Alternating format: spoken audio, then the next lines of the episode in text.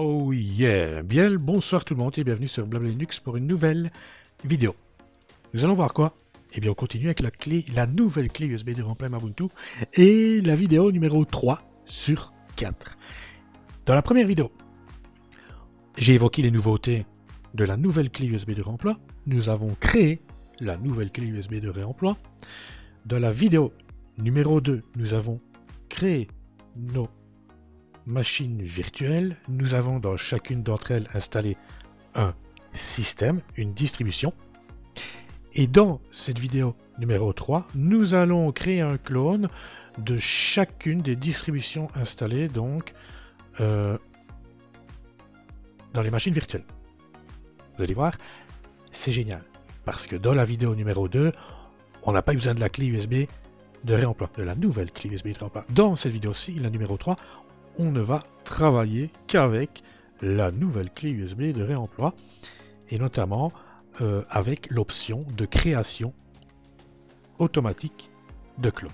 Alors, nous allons commencer avec la première machine virtuelle, donc Debian Facile Legacy X32. Ce qu'il faut savoir, donc, c'est que l'on va devoir démarrer sur la clé USB. Et pour cela, nous allons avoir besoin d'un utilitaire, d'une image ISO qui se nomme Plop Boot Manager. Cet utilitaire, cette image ISO, donc, va nous permettre donc, de booter euh, sur la clé USB directement. Et cet utilitaire, on en a besoin pour la machine virtuelle type Legacy. Quand on a affaire à une machine virtuelle type UEFI, on n'a pas besoin de cet utilitaire, de cette image ISO, simplement parce que euh, le firmware, euh, donc type UEFI, de la machine virtuelle, possède cette option, donc nous permet de booter sur une clé USB. Mais on verra ça, on verra la machine virtuelle type UEFI euh, plus tard, donc avec Mint UEFI. Là, on commence par Debian Facile Legacy X32. Donc, dans le lecteur optique, je vais insérer l'image ISO de Plopboat Manager. Si jamais, regardez en description de, de la vidéo, il y a un lien pour que vous puissiez télécharger cet utilitaire. Je sauvegarde les réglages. VM, Power, Power onto firmware. Donc je vais démarrer sur le firmware de la machine virtuelle. Voilà. Je me rends sur l'onglet Boot. Je passe le lecteur optique CD-ROM Drive donc en première position. On joue avec la touche moins et plus. Voilà. Alors, avant de sauvegarder avec F10, ce que je vais faire, VM, euh, périphérique amovible, regardez, euh, voilà, Alcor Micromass Storage, ça c'est ma clé USB. Je la déconnecte de l'autre pour la connecter donc à l'invité, à la machine virtuelle. Voilà. Et ensuite, je peux sauvegarder. Si vous ne savez pas comment lâcher prise au niveau de la souris, hein, euh, si vous ne savez pas comment lâcher prise, euh, donc de lâcher prise, lâcher la machine virtuelle au niveau de la souris, c'est CTRL Alt. Voilà, regardez. Parce que si je fais un clic, je suis pris dans la machine virtuelle. Si je veux en sortir, c'est TRL Alt, donc de gauche. OK Donc là, je, sauvegarde. F10, je valide. Voici l'utilitaire Plopboot Manager. Je sélectionne USB. Et c'est magique. Alors, concernant Clonezilla Live, architecture 64 bits et 32 bits. En deux mots, je vais essayer, essayer d'être simple. La création d'un clone, je parle de la création d'un clone, pas de la restauration d'un clone. Là, on va créer un clone.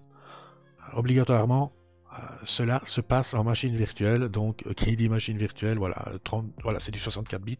Donc, pour la création d'un clone, vous choisirez toujours Clonezilla Live Architecture 64 bits.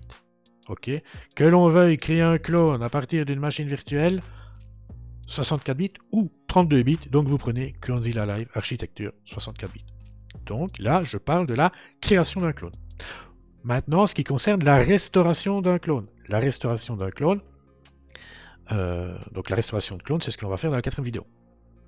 Ok Là, ce qu'il faut savoir, c'est que euh, on peut utiliser CloneZilla Live en 64 bits dans tous les cas. Même pour cloner un clone qui est en 32 bits, et oui, sauf, et voilà l'exception, sauf si votre machine physique est une vraie machine physique 32 bits. Dans ce cas-là, uniquement dans ce cas-là, eh bien, vous serez obligé d'utiliser CloneZilla Live 32 bits avec un clone 32 bits. Voilà, j'espère que j'ai été clair, j'espère. Si vous ne savez pas, et vous demandez. allez, c'est parti, on y va. Là, apparemment, ici, voilà. Ici, c'est une nouveauté. Euh, euh, le choix euh, du boot, c'est une nouveauté de la version 1.0.80 de Ventoy. parce que jusqu'à la version 1.0.78 ou 79, on n'avait pas ce menu-là. Donc, regardez, je vais choisir le, démarrage en mode normal. Et alors ici, hein, regardez, sauvegarde du clone sur la clé de remploi. C'est ce que l'on veut. On veut créer un clone de notre machine virtuelle et le sauvegarder sur la clé de réemploi. C'est parti. Et là, il n'y a plus rien à faire. On admire.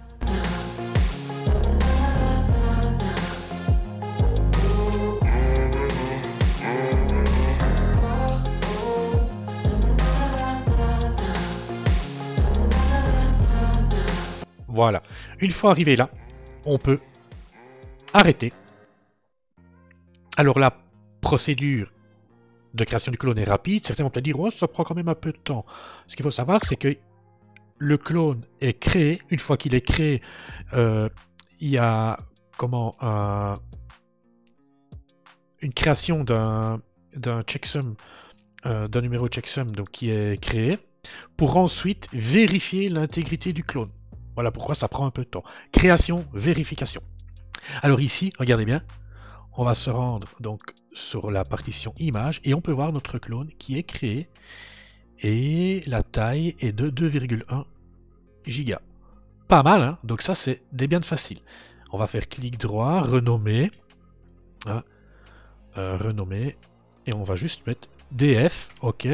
Euh, vous pouvez modifier ce que vous voulez, mais vous devez conserver IMG, obligatoirement, ok.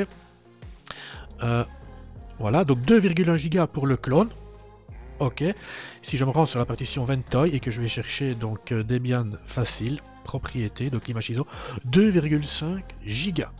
Donc la taille totale du clone est inférieure à la taille totale de l'image ISO.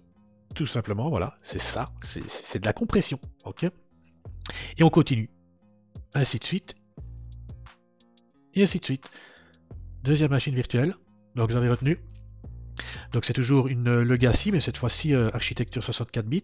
Donc je vais insérer euh, Manager, je sauvegarde, VM, Power, en dessous firmware. Je vais modifier donc l'ordre de boot, le CD-ROM premier. On joue avec la touche plus et moins. Avant de sauvegarder, je connecte à la machine virtuelle ma clé USB.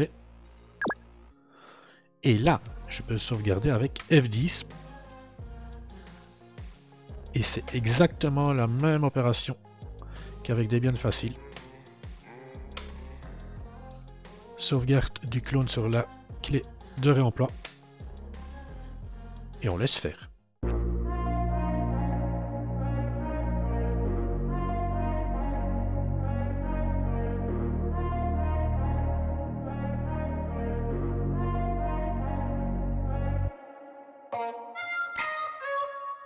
Même chose. On arrête.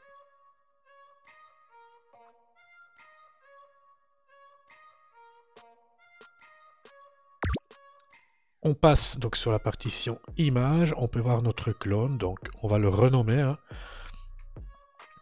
LMDE. Voilà. On revient donc sur VMware Workstation. Ici, on a affaire à de l'UFI.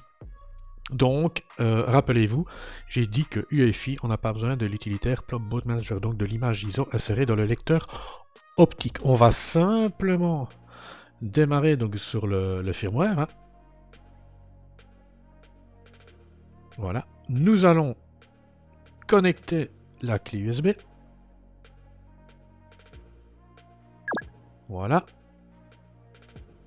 on éteint la machine virtuelle, on redémarre sur le firmware et on va voir apparaître dans le menu EFI USB Device. Et voilà. Et là, ben, même opération. Il n'y avait que ça qui changeait. Donc sauvegarde du clone sur la clé de réemploi. Ne vous tracassez pas si l'écran euh, a l'air différent. Euh, c'est effectivement le cas selon que l'on démarre en mode BIOS ou en mode UEFI. Alors, nouveauté, ben voilà, je ne l'avais pas, je l'avais précisé dans la première ou la deuxième vidéo, mais là, vous voyez, une des nouveautés, c'est la prolongation du thème de, la clé USB de réemploi sur le deuxième écran, que voici. Auparavant, c'était euh, une image de Clonezilla.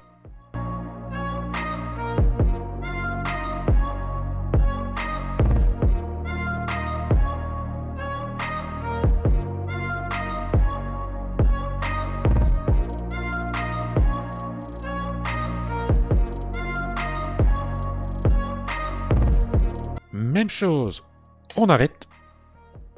On se rend donc sur la partition sur la partition image et que voit-on? C'est que dans la dénomination donc du clone qui vient d'être créé est mentionné UEFI. Donc on peut reconnaître les clones euh, Legacy des clones UFI. Et d'ailleurs, si je vais être plus précis, hein, regardez, je peux faire DF, DF 32 euh, bits. Voilà, je peux faire LMDA. LMDA, LMDA. 64 bits. Et alors ici, c'est Mint. Hein. donc Mint. Mint. Voilà, pas besoin de préciser 64 euh, bits puisqu'on voit UFI, donc obligatoirement c'est du 64 bits. On continue cette fois-ci donc avec euh, Ubuntu. Et regardez, il y a le Secure Boot activé. Et là, je vais vous montrer, euh, je vais vous montrer une des nouveautés. La nouvelle clé USB de remplacement Ubuntu est compatible Secure Boot. Donc, comment fait-on? De toute façon, c'est de l'UFI.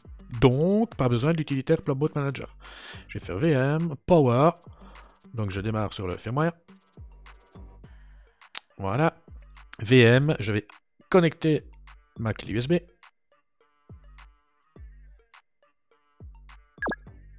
Voilà, je mets hors tension la machine virtuelle. Je me connecte de nouveau au firmware. J'ai dans le menu UFI USB device qui est apparu. Hop, et là, attention. Oh, problème Problème, security violation. Donc c'est le secure boot. Eh bien, regardez. Ok, pas de souci. Pressez une touche pour continuer. Voilà, je vais donc enrôler euh, la clé. Hein. Voilà, je choisis VTOY EFI. Je choisis, regardez, c'est pas dur à reconnaître. Euh, ça se termine par CER pour certificat. Voilà, je continue. Yes, voulez-vous bien enrôler cette clé? Yes, je redémarre.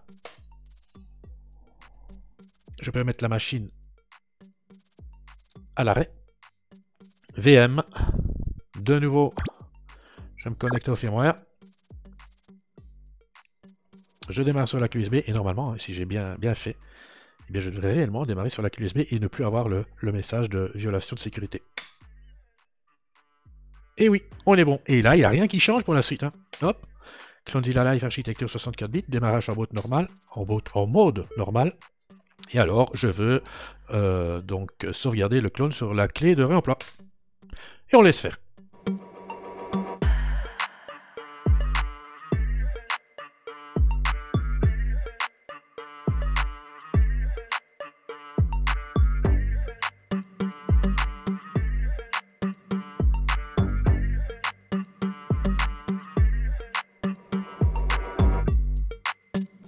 Et voilà. Tout comme auparavant, on arrête. Et alors, vous allez voir le petit changement. Donc, euh, partition image, on peut voir que le clone porte la mention SB Donc UEFI SB pour SecureBot. Donc quand c'est un clone type Legacy, rien n'est mentionné, hormis euh, que c'est une image euh, clone. Donc IMG underscore clone. Quand c'est un clone type UEFI, c'est mentionné UEFI, donc IMG underscore clone underscore UEFI. Quand c'est un clone euh, avec SecureBot, eh bien c'est mentionné IMG underscore clone underscore UEFI underscore SB pour SecureBot. Il y a juste, voilà, si c'est du, du Legacy 32 bits ou du Legacy 64 bits, ça la différence n'est pas mentionnée, mais c'est vous qui le savez, c'est votre clone. Donc ici, clic droit, renommer, et on va juste dire que c'est une Ubuntu. Et alors, et alors, la dernière création de clone concerne Fedora. Pourquoi? Parce que je voulais vous montrer que maintenant la nouvelle clé USB de remploi était compatible euh, système de fichiers BTRFS et Fedora utilise du BTRFS. Donc, euh, tout comme précédemment, Power, on démarre sur le firmware. Alors, euh, VM, VM, je vais connecter notre clé USB. On met hors tension. On remet sous tension, mais on se connecte au firmware. Et tout comme, euh, tout comme pour Ubuntu, SecureBot, on va avoir un message de violation de sécurité. Euh, alors, je précise, euh, une fois qu'on a réglé le problème, c'est définitif. Ça veut dire qu'une fois qu'on a enrôlé la clé, hein, la clé pour notre clé USB, on ne le fait qu'une fois. Une fois par machine. D'accord? C'est-à-dire que cette clé-ci sera reconnue dorénavant donc sur cette machine. Bien évidemment, maintenant, si je formate ma clé et que je refais une nouvelle clé, j'aurai de nouveau le message. OK? OK. OK. On enrôle la clé. VTOI EFI. Je vous ai dit, hein, .cert pour certificat. On continue. Yes. On redémarre. On met hors tension. VM. On se connecte au firmware. On démarre sur notre clé USB et normalement c'est réglé. Yeah. Et là, il n'y a rien qui change de tout ce qu'on a fait jusqu'à présent. Et là, c'est Fedora qui passe à la trappe. On laisse faire.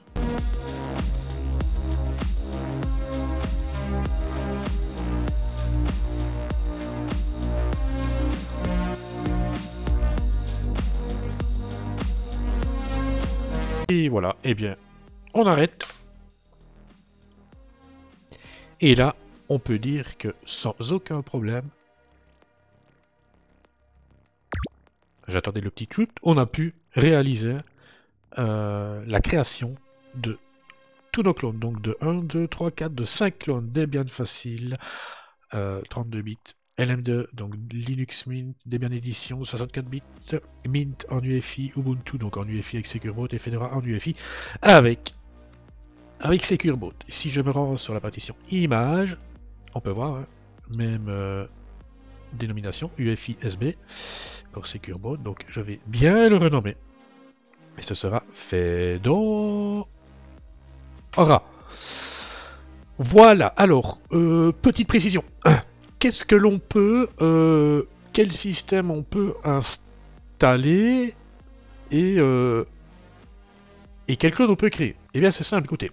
Debian et toutes les bases Debian. Il n'y a, pas, a pas de problème en fait. Debian, Ubuntu, euh, Debian facile, MX, Linux, tout ce qui est Ubuntu et les variantes officielles, il n'y a aucun problème. Donc Ubuntu, Ubuntu KDE, Ubuntu Budgie, Ubuntu Mate, Ubuntu XFCE, Ubuntu LXQt, euh, LXQt, euh, bien évidemment euh, Mint, toutes les éditions de Mint.